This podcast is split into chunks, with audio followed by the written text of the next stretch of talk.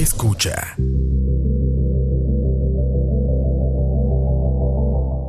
Saludos, saludos, bienvenidos a un espacio-tiempo más. Este es el espacio-tiempo número 11 y como siempre conmigo Juanqui. ¿Qué tal Juanqui? Saludos a todos. Mm, eh, un placer estar aquí de nuevo, partiendo ahí con Dicen todos que enojado. No, no, no, no. ya le dije a Campos que no, no. No vengo, no, no vengo enojado, pero vengo, vengo con ganas de, de combatir una pandemia. Eso me gustó, eso de combatir una pandemia. Una pandemia de mala información. Una pandemia de desinformación. Pero bueno, gracias. Sí, sí, sí, gracias a toda la gente que nos está escuchando ahí a través de YouTube en vivo. Y a la gente que después también nos va a escuchar por Spotify, por iTunes, por Google Podcast, por donde ustedes quieran. Ahí estamos. Creo que hasta en iBooks, ni recuerdo si está en iBooks, pero creo que estamos en iBooks.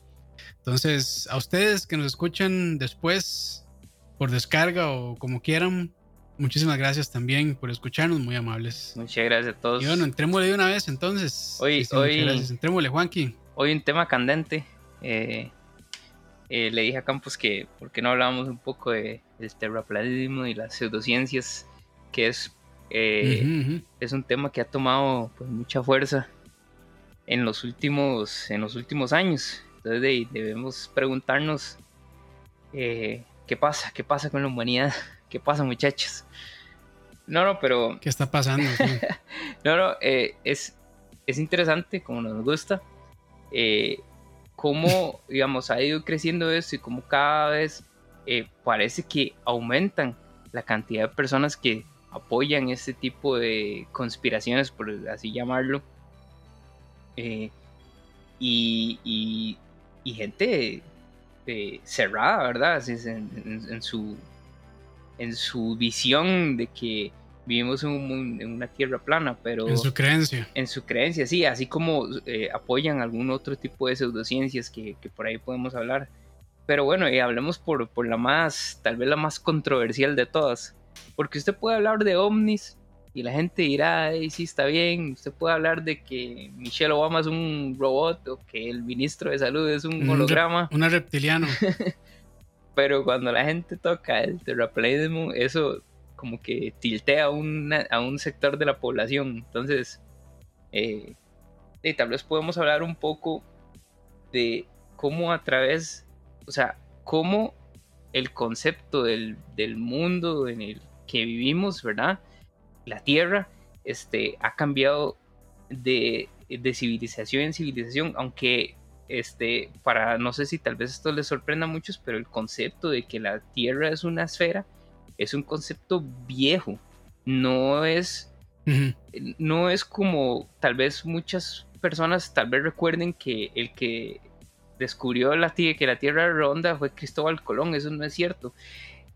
E- Y, son cosas que tal vez quiero tocar en este, en este programa de hoy porque muchas de las razones de que este tipo de, de- movimientos surjan es por la manera errónea y equivocada que el sistema educativo transmite la información a las personas.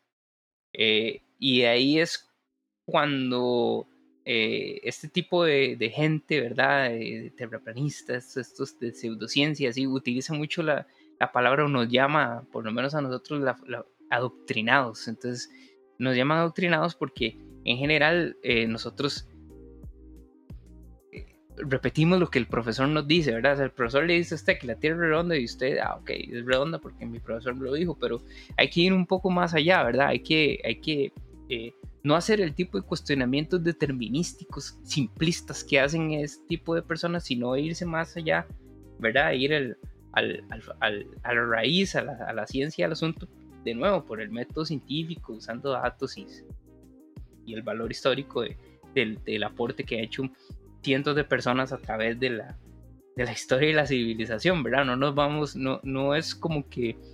El, el- el problema que tienen ellos es que, no sé, se están tomando un té de, de tilo, de hierbas, no sé qué, y se paran y se ponen a ver para el techo y piensan que con ese simple razonamiento ya pueden ir en contra del trabajo de cientos de personas a través de muchos años en la historia de la humanidad. Entonces, eh, eso es lo que queremos Con combatir hoy pocos fundamentos. con, con poquísimos fundamentos y eh, es, es lo, es lo que queremos combatir hoy. Entonces, eh, antes, en el inicio de las civilizaciones, eh, muchas culturas pues pensaban que efectivamente la Tierra era plana. Porque es un concepto, o es el primer concepto que nosotros eh, eh, podemos percibir, o sea, es algo que se percibe al instante, ¿verdad? Es como que, bueno, parece que yo estoy en un lugar plano, jamás me imaginaría que la Tierra es un completa, es un lugar redondo porque no es lo que mi visión me aporta. Pero cuando usted empieza a hacer ciertas observaciones de la naturaleza, se empieza a dar cuenta de que es todo lo contrario.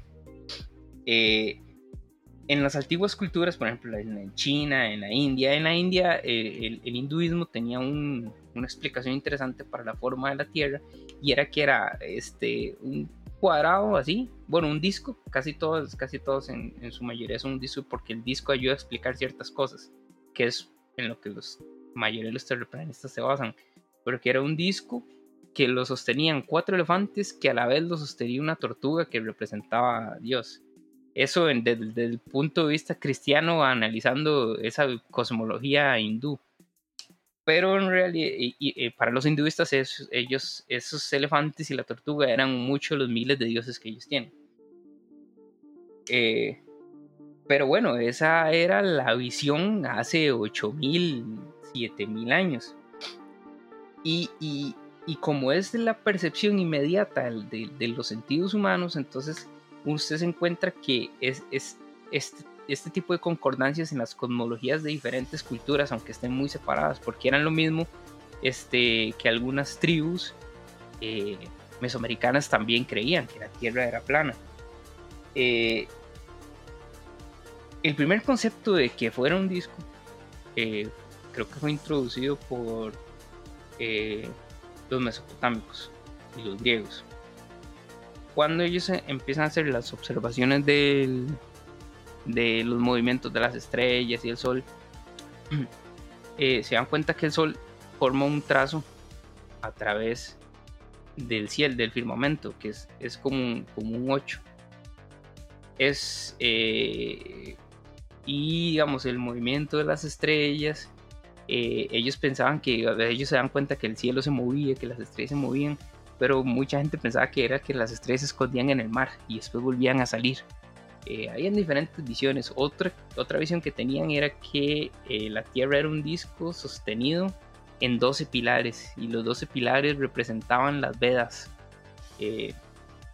incluso, digamos, el número 2 es muy famoso en la historia y la cosmología de diferentes civilizaciones. Podemos explicar después por qué el 2 es tan famoso.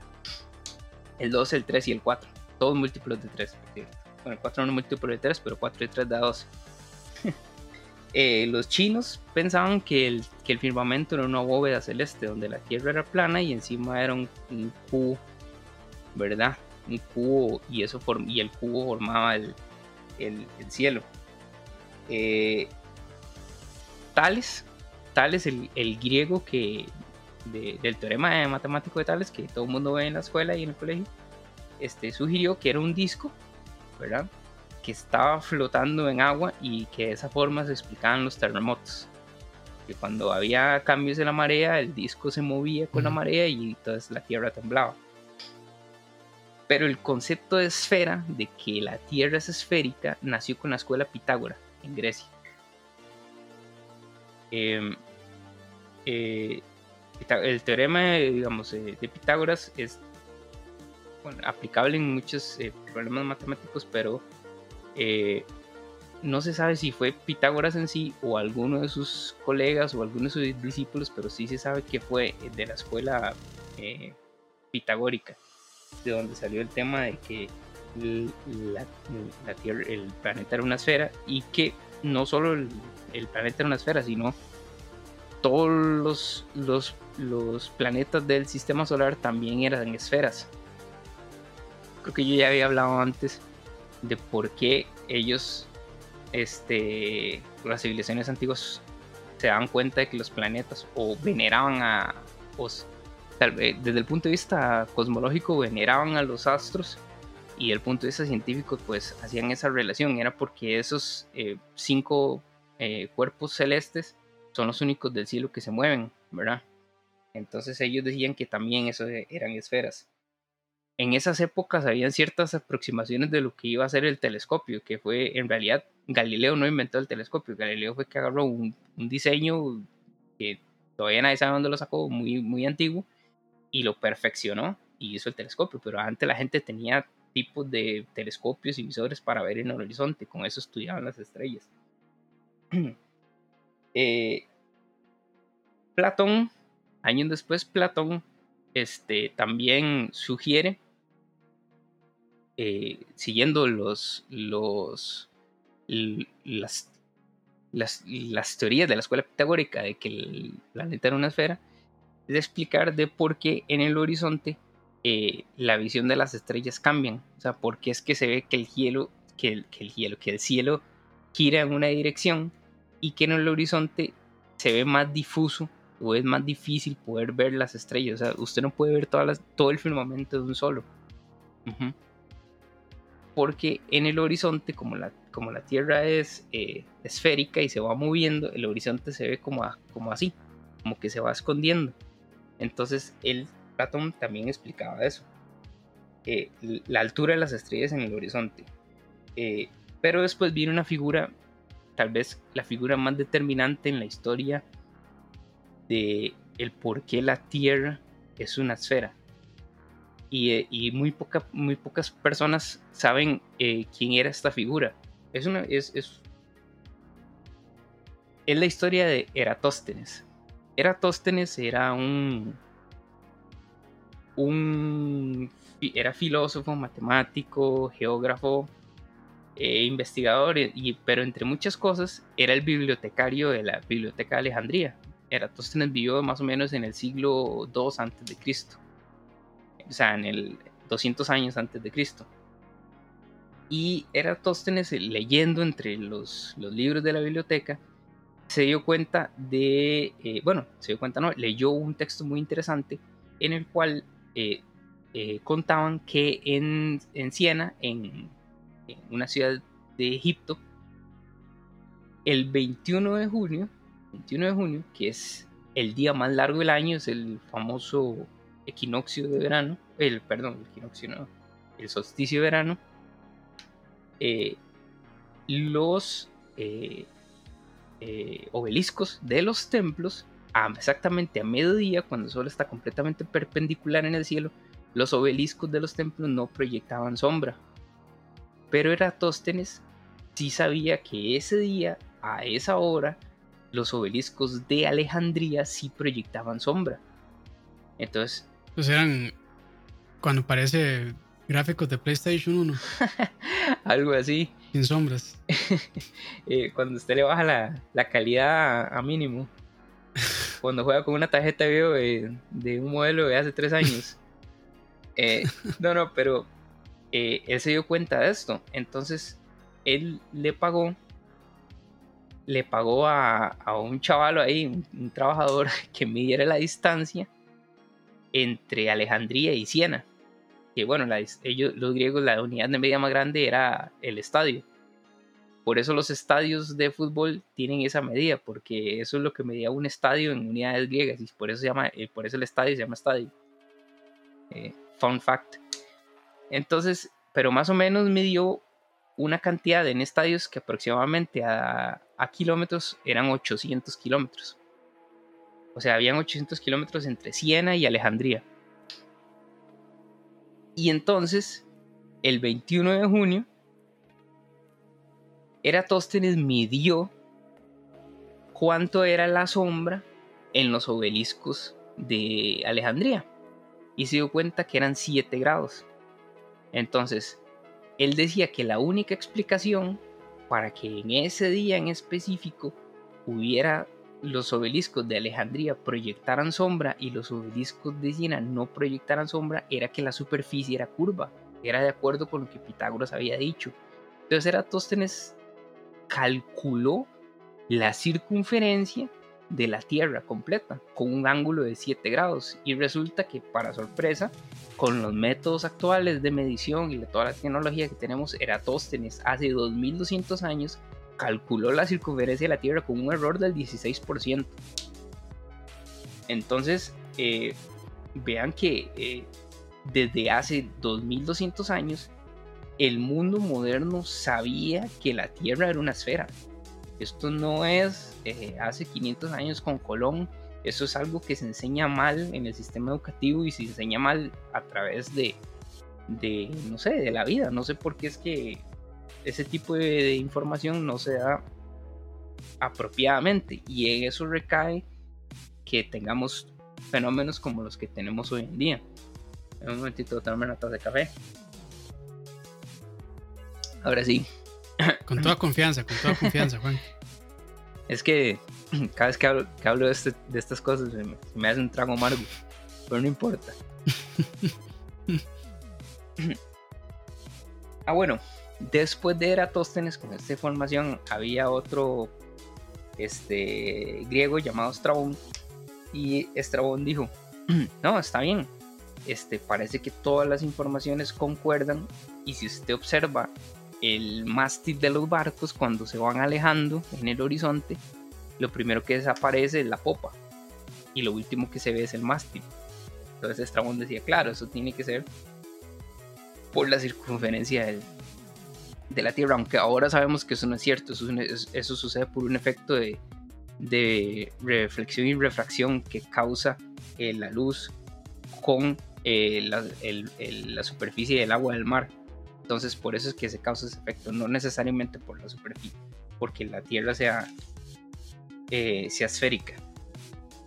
El asunto es que para el año más o menos, el año 1600, la comunidad eh, científica tenía evidencias, por ejemplo, como que ya, eh, bueno, ya, ya se había debatido la, la teoría geocentrista, ¿verdad?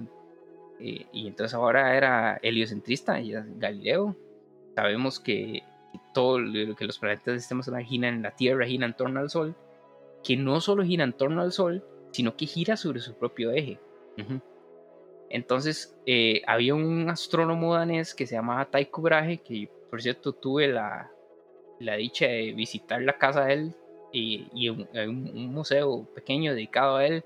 Bueno, hay un museo astronómico grande en la ciudad de Copenhague también dedicado a él, entonces pude ir a verlo de, de, Tycho Brahe y, y, él hizo varios estudios sobre la astronomía, perdón, hay una diferencia también con esa pseudocencia de, la astronomía, ¿verdad? observó el movimiento de los cuerpos y un discípulo de él muy famoso llamado Johannes Kepler va utilizando esas observaciones, se dio cuenta que los, los movimientos de traslación de los planetas no son circulares como la escuela Pitágoras, de Pitágoras hace 2000 años atrás había, había sugerido. Que, que digamos, si usted, si todas eh, las teorías eh, celestiales de Ptolomeo, de las esferas, y, y, la teoría geocentrista y heliocentrista, todas representan, eh, todas representan este, trayectorias circulares perfectas, y eso era porque la, la escuela Pitágoras había sus pitagórica o la escuela de Pitágoras había sugerido eso dos mil años antes. Pero Kepler después se da cuenta de que no es así, de que más bien los movimientos de traslación de los planetas son este, elipses. Y no solo que son elipses, sino que eh, son elipses el cual el movimiento está centrado no, no, en la, no en el centroide de la elipse, sino en el centroide de uno de sus focos. Ese tipo de información ayuda a explicar, por ejemplo, ah bueno, y otra cosa, también sabíamos que la Tierra tiene, el, eje de la Tierra tiene un ángulo de inclinación de, de 23 grados sobre eh, la perpendicularidad a la luz del Sol. Entonces, sabemos que la Tierra gira, ¿verdad? Con un eje perpendicular, eh, perdón, con un eje de 23 grados con respecto al, a la luz del Sol. Y que el movimiento de traslación no es de forma elíptica y no es centrada sobre la elipse, sino sobre un foco de ella, ¿verdad? como, es como de esta manera, así. Entonces, que la Tierra tenga ese, esa inclinación en sobre su eje ayuda a explicar por qué en el hemisferio norte, ayuda a explicar por qué en el hemisferio norte, cuando usted observa la trayectoria del Sol a través de un año, se le forme como un 8. ¿verdad? si usted tira una línea recta sobre el firmamento y empieza a hacer observaciones sobre esa línea, se da cuenta que el Sol va haciendo como un zigzag en forma de 8, ¿verdad? Y entonces, gracias a eso, ajá. Una pregunta, y no sé si me estoy adelantando.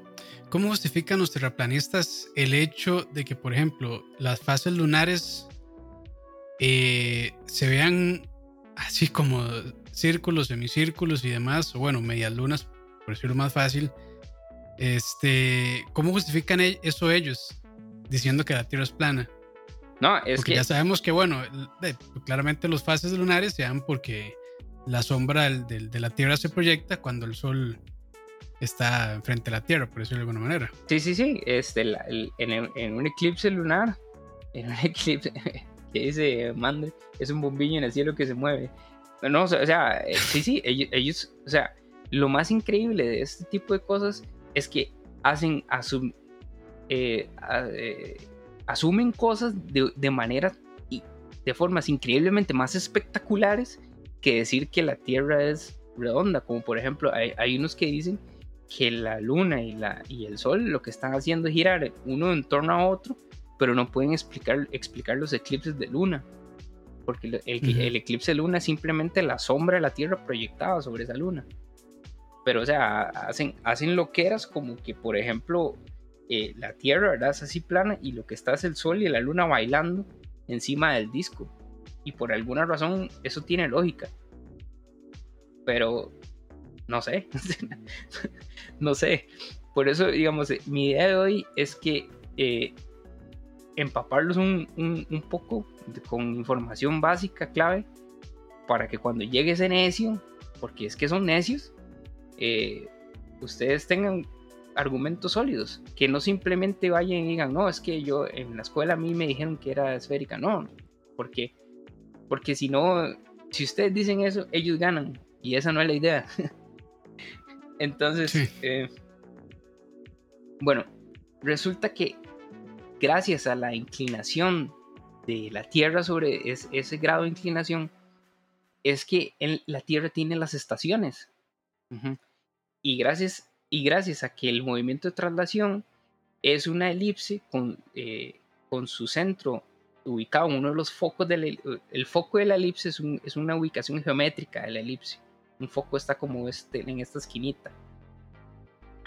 Gracias a eso es que existen las condiciones en la Tierra de cambios de, flujos de temperatura, de que un momento la Tierra es bañada por el Sol y otro momento es más fría y, y por eso existen las estaciones.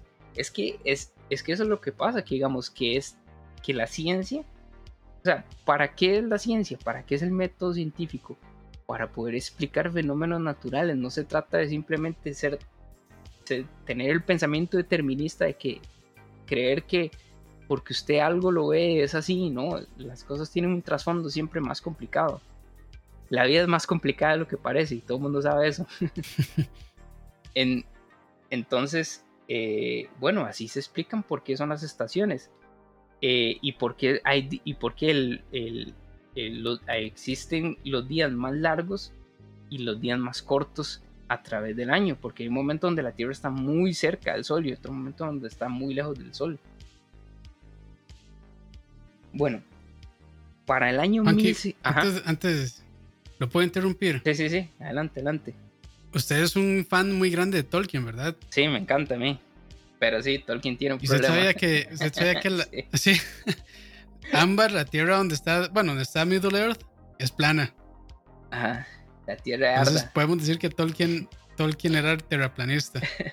El, Tolkien era Tolkien era profundamente católico. Y cualquiera que lea el Silmarillion se da cuenta que hay unas analogías muy, muy fuertes. Muy entre, fuertes, sí. Entre el libro de Génesis y. y es un producto de su época. y la primera parte de Silmarillion como obras literarias fantásticas, de mis libros favoritos. Campos y yo hasta íbamos a hacer un programa de eso. Pero bueno. Sí, que se murió ya. algún momento renacerá la idea. Tal vez, tal vez. Ok, el asunto es que para el año 1600 de nuestra era moderna, la comunidad tenía toda la información necesaria, todo lo que hemos hablado ya la gente lo sabía. Ya desde hace más de 2000 años se sabía que la Tierra era redonda, ya hace más de 2000 años se sabía que se había calculado su circunferencia y se sabían todos estos eh, fenómenos naturales eh, de los que hemos hablado, de movimiento de traslación, de movimiento de rotación y un montón de cosas. Robert Hooke.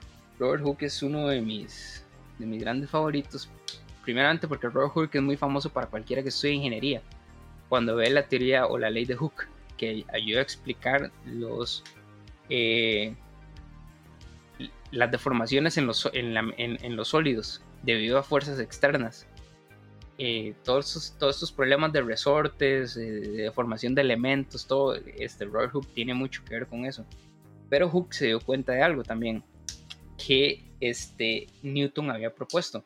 Este, eh, Newton, gracias a, sus investigaciones, a su eh, documento más importante, el Principia Matemática, donde, donde él explica todos este, los componentes del cálculo y cómo utilizarlo para sus leyes de la sus leyes de gravitación universal y las leyes de las fuerzas, este, se da cuenta que, eh, bueno, Hooke dice, bueno, si, la, si es cierto que la Tierra está girando sobre su eje, debe haber una fuerza centrípeta que hace que la Tierra no sea una esfera perfecta. Porque si no hay movimiento, entonces sería una esfera perfecta. Pero si empieza a girar, hay una fuerza centrípeta sobre, sobre, sobre su eje que estuviera de alguna forma achatando la Tierra. Y hecho, Newton calculó ese achatamiento con, con, con una idea muy interesante, que es que él, él hizo un problema imaginario. Einstein hacía mucho eso. Él hizo un problema imaginario, que es lo que, es lo que hizo fue que imaginó cómo circularía un canal de, agua en el polo norte y cómo circularía un canal de agua en el, en el Ecuador. Y se dio cuenta que la relación de achatamiento es de 1 sobre 230. O sea, eso Newton lo calculó. En el año 1740, 1734, la Real Academia de Ciencias de Francia organizó una expedición para poder calcular el achatamiento de la, de la esfera terrestre. Entonces, un grupo se fue a Finlandia, a un lugar que se llama, por aquí lo tengo, Laponia, en Finlandia, y, otros, y otro grupo se fue a Perú. Entonces, en Finlandia midieron el achatamiento de la Tierra y era 1 sobre 780. Obviamente, entre más usted se acerque al Ecuador, más achatado es la esfera. Pero el grupo que fue a Perú tuvo problemas. Resulta que por el año de 1734, pues Perú era una tierra un poco hostil. Eh, la selva, el calor, la malaria, los piratas. Entonces eh, se atrasó un poco la investigación de medir el achatamiento y entonces los resultados, eh, la expedición salió en 1935 y los resultados se presentaron hasta mil, eh, perdón, 1735 y los resultados se, presentaron hasta 1744. Pero cuando presentaron resultados, concordaron con las cantidades de mediciones que hizo el grupo de expedición con lo que Newton había calculado. Efectivamente, el achatamiento de la Tierra sobre el Ecuador era 1 sobre 280 de la, de la esfera completa. Entonces Voltaire, Voltaire, uno de los padres de la ilustración francesa, hizo una frase muy, muy aquí, muy célebre, que tengo apuntadita, y dice, lograron confirmar lo que Newton supo sin salir de su casa.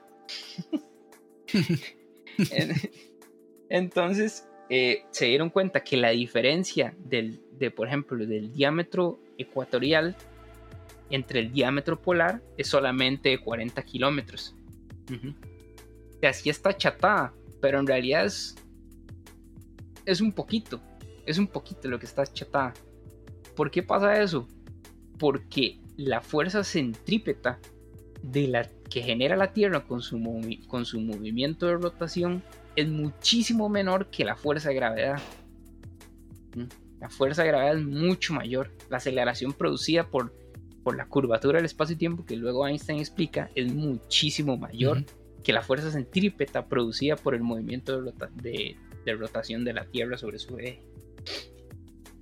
Después, bueno, en el año 1905, eh, Albert Einstein, eh, con su teoría de la relatividad general, 1905-1915, eh, toda su teoría, toda su teoría de la curvatura del espacio-tiempo y todas las predicciones que se han hecho en torno a esos cálculos, porque es que hay que, hay que entender algo también, que toda esta ciencia, toda ciencia, toda ciencia, toda física, toda matemática, se usa, o sea, nace de la curiosidad, pero la idea es predecir fenómenos, ¿verdad? y, no se trata de siempre aceptarlo, o sea, dentro de la comunidad científica la gente es, es muy...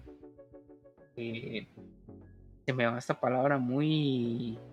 ¿Cómo se llama cuando usted duda de mucho? Muy... para no usar dudoso. A la pucha, este, escépticos. Muy escépticos. Esa la pone gracias, campitos. Eh, eh, muy escépticos. La comunidad científica es muy escéptica. O sea, el, el investigador es escéptico hasta de él mismo. Einstein, este, para los que tienen la oportunidad de leer el libro que le sugerí eh, el otro día, él dudaba tremendamente de sus cálculos, porque contradecían casi todo lo que Newton, bueno, no lo contradecía, pero contradecían principios fundamentales de los que Newton creía. Eso es lo que pasa, que la ciencia es escéptica, pero es que no solo se trata de ser escéptico, es demostrar que con escepticismo, con cuestionamiento, con escepticismo, con, o sea, como, como, como meterse un gol a sí mismo con su propia investigación. De eso se trata. O sea, no se trata simplemente de ser, de ser tan determinista, tan simplista como, no, es que eso es así ya porque es así. No, o sea, demuéstrelo, haga cálculos, haga una investigación, haga mediciones. De eso se trata. Entonces, toda la teoría de la relatividad general está basada en que la Tierra es redonda, es una esfera. y que la curvatura del espacio-tiempo se debe gracias a la forma esférica de los cuerpos celestes. Eh, vamos a ver. Eh, opa, ¿qué? Apuntes. Muy importante. Vamos a ver. Entonces, ¿qué pasa? ¿Qué pasa hoy en día? ¿Por qué es que surgen estos movimientos de un pronto a otro? Porque usted se devuelve al año 2005 y usted no veía esto. Puede ser que alguno otro ahí. 2010 tampoco. Entonces, pero entonces, se pregunta, ¿por qué, qué pasa hoy? Bueno, resulta que todo este movimiento, por lo menos del terraplanismo, nació en el 2014 y nació gracias a un, a un chavalo llamado Eric Dubai. Me puse a buscar quién era Eric Dubai porque me sentí muy, este, pues, mucha curiosidad de que y el, tipo es como... O sea, él, tiene un blog, bueno, tiene una página de internet, entonces el tipo vende audiolibros, vende libros, vende este, videos, tiene, publicó un libro sobre 200, 200 formas de probar que la Tierra es plana, que está en como en 15 idiomas. Eh, o sea, es muy exitoso. Eh, no, el tipo es un genio, porque, o sea... No, por eso. O sea, sí es un exitoso. No, eh, sí, sí. Yo creo que a, eso, voy. muchas de las personas que están detrás de teorías conspiranoicas este, y pseudociencias, llámese, no sé, homeopatía, eh, acupuntura, numerología, tarot, todo ese tipo de cosas, lo que tiene detrás muchas veces es personas tratando de sacar un beneficio económico. No, y es que es... e incluso también utilizando, utilizando creencias, utilizando la fe, mm, claro. la cristiana, mm. la que usted quiera. Muchas veces también se presta para eso. Hay, hay Campus toca un punto muy importante porque en el mundo de las pseudociencias, o en el mundo, por ejemplo, del terraplanismo, existen dos tipos de terraplanistas. Uno uno, que es el que no importa cómo usted le hable, él no va, no va a creer otra cosa. porque hay gente que no tiene las herramientas, ni tiene la educación, ni la, formación para entenderlo, aunque usted se lo explique y se lo dibuje en una pizarra y le utilice cálculos, ellos simplemente no lo entienden y no lo van a aceptar. Lo niegan. y, entonces, siempre va, siempre va a decir, no, es que esta foto está retocada, no, es que siempre va a haber una, una explicación conspiranoica para, para justificar su forma de pensar. Ese es un tipo de terraplanista. Y, es, y existe el otro tipo de terraplanista que está encima de ese, que es el que tal vez cree o no cree, pero es el famoso. Y entonces es el que eh, distribuye la información, el que sale en los memes, el que sale en las redes sociales, porque cuando usted habla con, un tipo de persona, digamos, cuando se habla con un terraplanista o cualquier persona de su descendencia, toda la información toda la información la sacan de sitios web, la sacan de YouTube. Por eso yo, yo aunque este programa es de YouTube, ustedes saben que yo me esfuerzo mucho por si hay una cita de quién la dijo, qué año la dijo, de dónde viene el libro, de dónde viene la información, de dónde viene tal. Porque si no, uno es eh, alguien aquí parafraseando cosas, nada más. Entonces, este. Así como yo. no, o sea, es que sí, hay que tener mucho cuidado con esas cosas. O sea, si ustedes ponen atención, yo siempre digo teoría tal, quién la dijo, fecha tal, año tal, ¿verdad? Eso es muy importante porque quiere decir que usted puede ir y buscar eso y ver, ah, sí, tal persona hizo investigación, tal cosa, tal, tal, tal, tal, ¿verdad? No es uno diciendo aquí cualquier tontera que se le venga en, gana.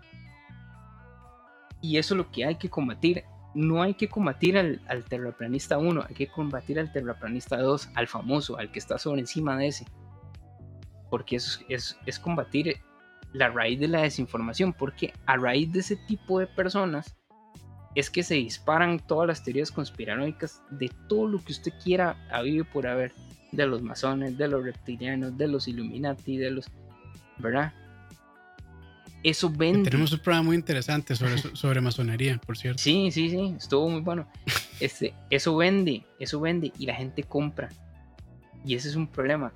Y, y y no es, no es solo problema de esas personas. Por eso yo hice la, el comentario de que también es en cierta manera culpa de nuestro sistema educativo. Porque nos enseñan mal. Las cosas nos las enseñan mal.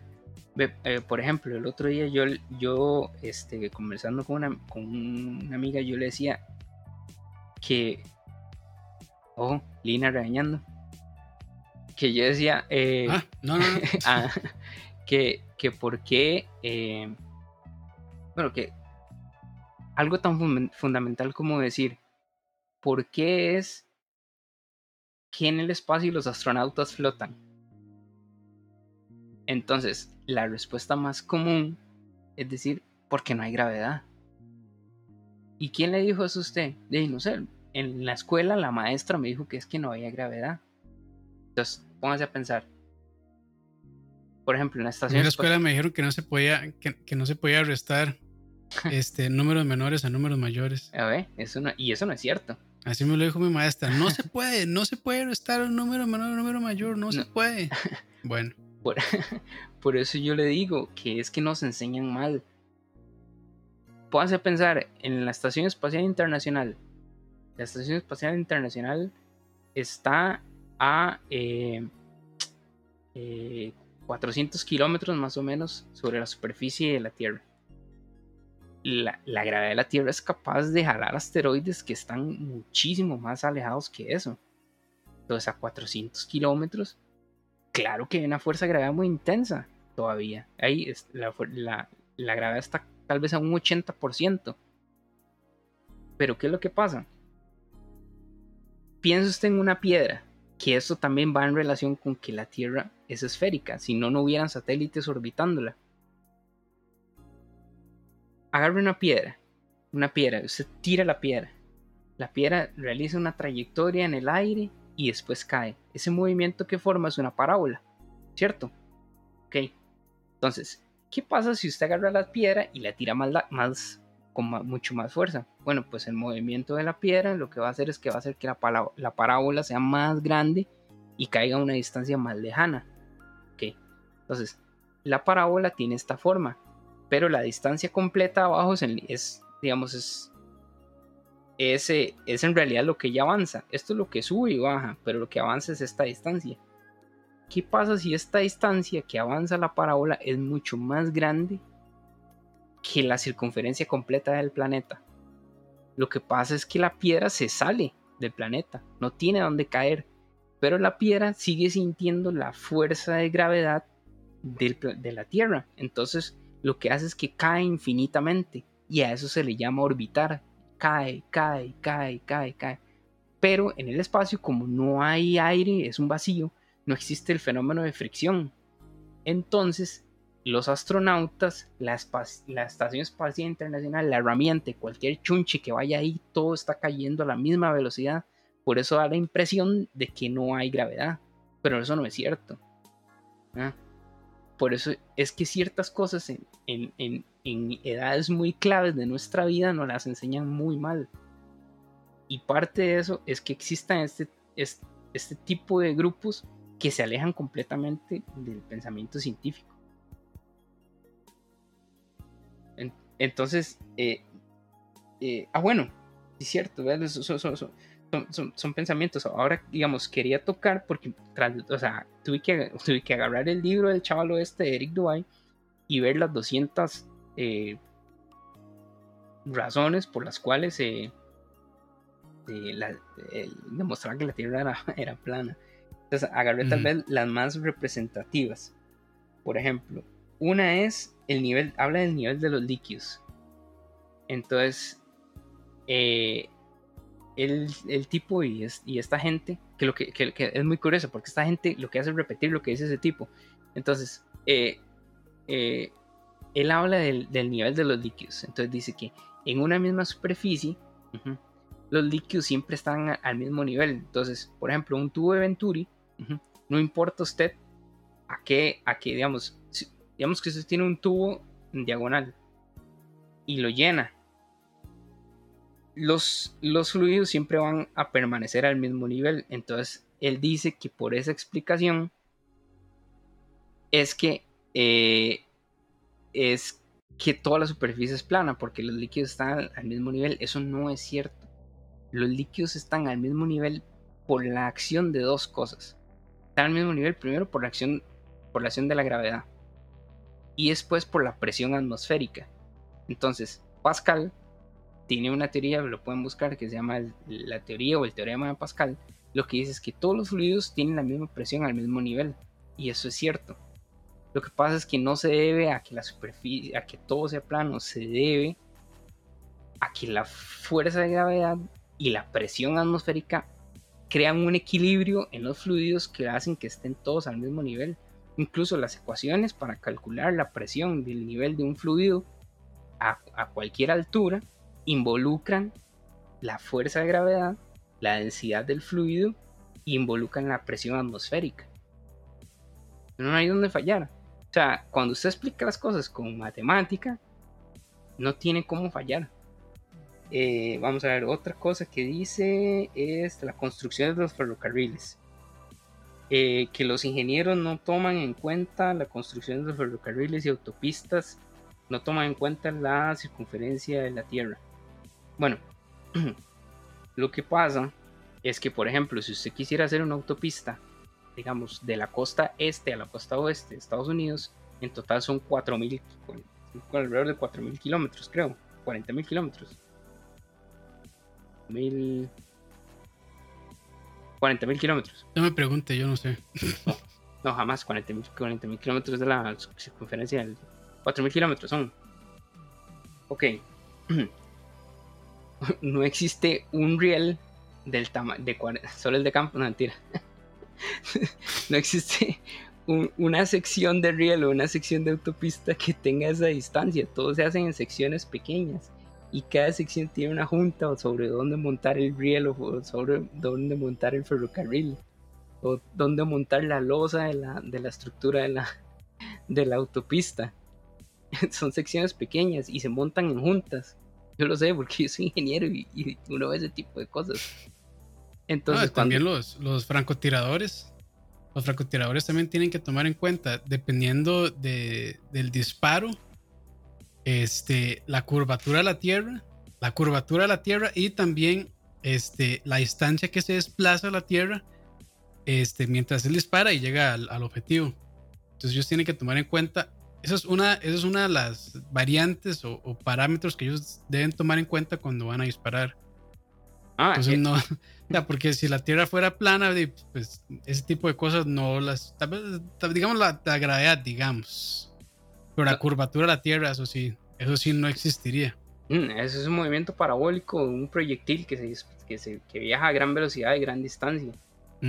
Incluso los, los pilotos de los aviones, eh, el tema del horizonte, ellos lo han, lo han dicho, que sí se ve curvo. Es que yo no sé por qué este tipo de cosas explotan de un pronto a otro. Pero bueno, en realidad sí sé por qué. Es que, es que son, son, realmente son interesantes.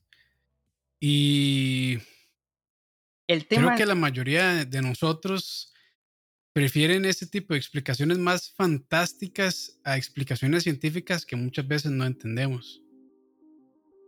Porque, digamos, ya cuando entran tal vez ya matemáticas, este, que tal vez ni entendimos, ni, ni la entendimos en la escuela, ni mucho menos en el colegio o en la universidad, y después ya vienen de cosas de cálculos, de física y demás que probablemente ni recordamos y así.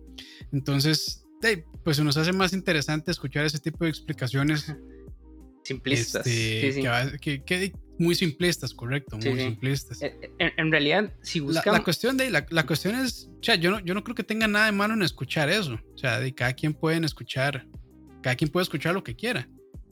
Ahí la cuestión es, como dice Juanqui, pues cuestionarlo, ¿verdad? Es como, ah, ok, esa, esa persona dijo esto casi como una afirmación.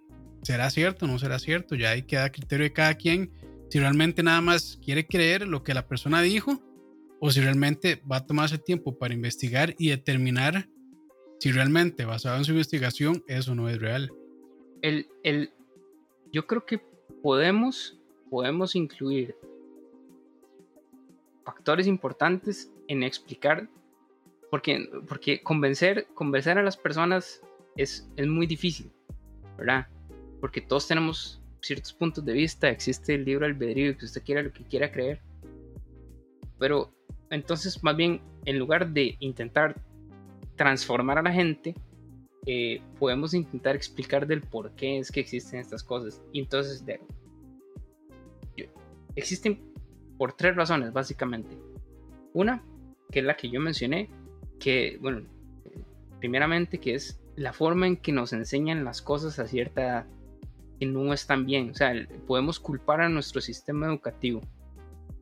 Segundo, podemos culpar a la gente que utiliza los, los, medios, las redes sociales y cualquier medio de difusión de información para crear teorías de conspiración que vendan y atraigan a la gente, crear adeptos. O sea, existe la, la eh, Flat, Earth, Flat Earth Association. Society. Society, Flat, Earth Society. O sea, es, una, es una sociedad donde la gente mete plata y, y hacen charlas y un montón de cosas. O sea, lucran, lucran, Expediciones. Con la, lucran con la desinformación.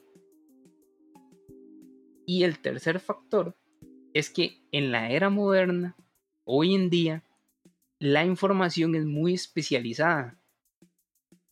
¿Qué quiero decir con esto? Digamos, eh, el, que es, el que es médico es que se dedicó toda su vida a ser, a ser médico. Y entonces, eh, y dentro de la medicina hay hay diferentes campos, hay neurólogos, hay este, obstetras, hay, ¿verdad? Entonces, eh, la, la, información, el profesional es muy especializado. Antes, antes, antes la gente que sabía mucho de todo, por ejemplo, Pitágoras, Platón, era gente muy, muy, eh, muy formada, pero en muchos ámbitos. Hoy en día la información es muy especializada. Entonces, eh, tendemos a confiar en que cada persona especializada en cada sector está desarrollando su labor. Eso se ve mucho en las empresas, por ejemplo. Eh, vos sabes que en la parte de finanzas, eh, mandes al de IT de Conta, él es el que sabe. Eh, ¿Verdad? Este, el, que construye puentes es el ingeniero estructural, el que construye, el que se carga el impacto ambiental es el ingeniero, el ingeniero ambiental, el que hace el diseño arquitectónico es el arquitecto, el que... la sociedad está muy especializada Entonces, y estos temas de ciencias naturales por lo general involucran a la gente que solo estudia o se enfoca en ese tipo de cosas. Entonces, cuando usted le quiere llegar a esta con esta información al chavalo que, eh, al plomero, al ama de casa, a, ¿verdad? Eh, ahí es donde está el problema. Eh, a los streamers. A los streamers. ahí, ahí es donde hay que hacer como la... Y, intentar de, de bajar la especialización y hacerlo más de una forma más natural para que todo el mundo pueda absorber información. Sí, que por eso es que personas como Neil deGrasse Tyson este, llegan, o sea, penetran en un público, digamos, no tan especializado.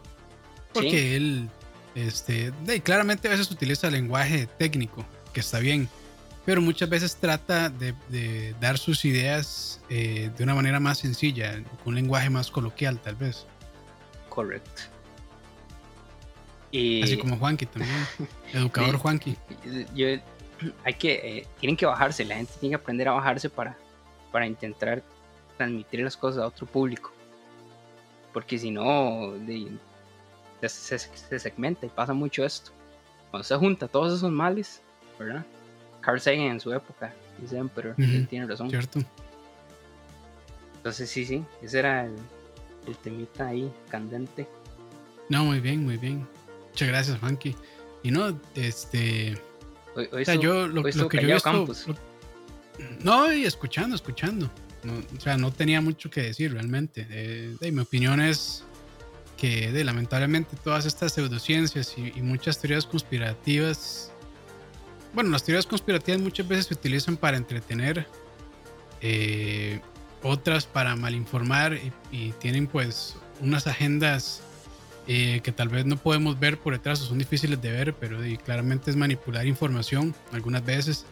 Y las pseudociencias, como ya había mencionado antes, homeopatía, este, bueno, anti-vaxxers, incluso hasta yo diría esto nuevo de life coaching también, que la verdad yo detesto ese, esa, no sé si hasta decirle profesión a muchas personas que lo quieren vender como profesión.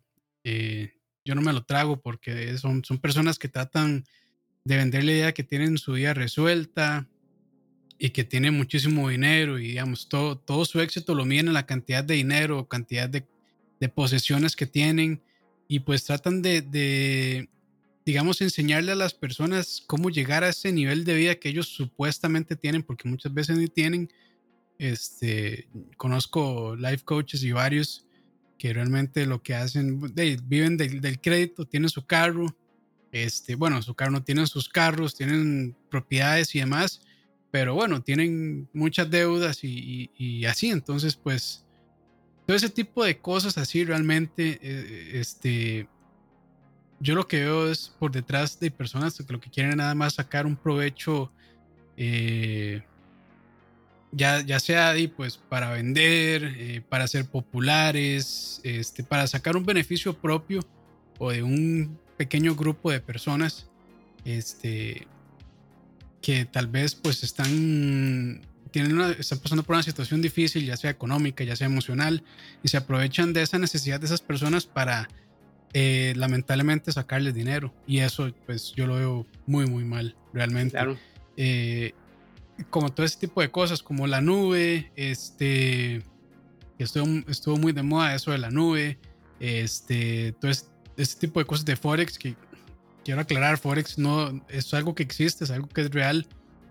Lo malo son estos grupos y estos influencers que lo que hacen es como enseñarle a las personas cómo, cómo sacarle provecho al Forex y demás, este, cobrándoles por cursos y no sé qué, pero bueno, todo ese tipo de cosas, o sea, a la conclusión que yo quiero llegar es que lamentablemente todo ese tipo de pseudociencias, dogmas, sectas y demás, lo que quieren nada más es sacarle provecho a personas necesitadas, eh, como dije, ya sea pues emocionalmente o, sentimentalmente, económicamente, para este, y pues sacarle dinero de alguna manera realmente. Y no, mejor no se puede haber dicho. lo que Sí, lo que yo quiero rescatar es que, como siempre, Juanqui, pues se documenta muy bien, a diferencia a diferencia mía.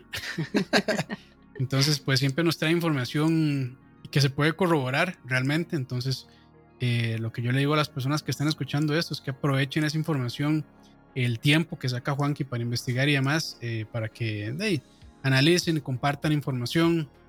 Y más en estos momentos eh, que pues muchas personas pueden caer en, en, depresión por muchas razones, ya sea por estar en cuarentena en sus casas que no pueden salir o incluso pues cosas más complicadas como estar sin trabajo y demás.